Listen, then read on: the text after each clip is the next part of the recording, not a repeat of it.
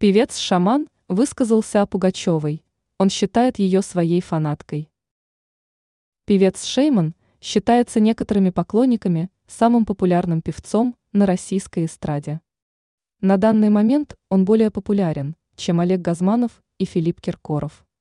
Когда Алла Пугачева приезжала в Россию, она также высказалась касательно певца-шамана и его наиболее популярной песни.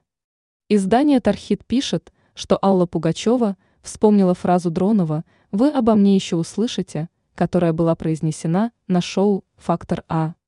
Шаман смотрел комментарий Аллы Пугачевой и сказал, что таким образом Примадонна высказала ему свою фанатскую любовь. Он также отметил, что после ухода 10 лет назад на этом шоу каждый говорил эту фразу, и Шейман не стал исключением. Певец отмечает, что сейчас он достиг определенного успеха, и просто многие стали вспоминать именно эту фразу. Иван Охлобыстин вспоминал, что именно Алла Пугачева выгнала шамана с шоу.